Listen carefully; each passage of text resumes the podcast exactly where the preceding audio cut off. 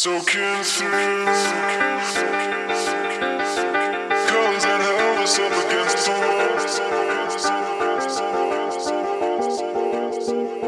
Soaking through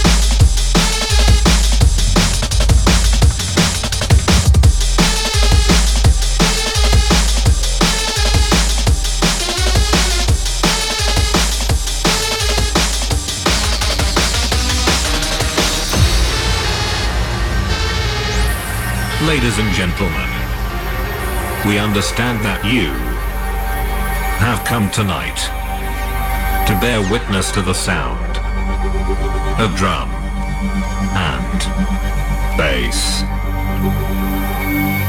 We regret to announce that this is not the case, as instead, we come tonight to bring you the sonic recreation of the end of the world. Ladies and gentlemen, prepare to hold your color.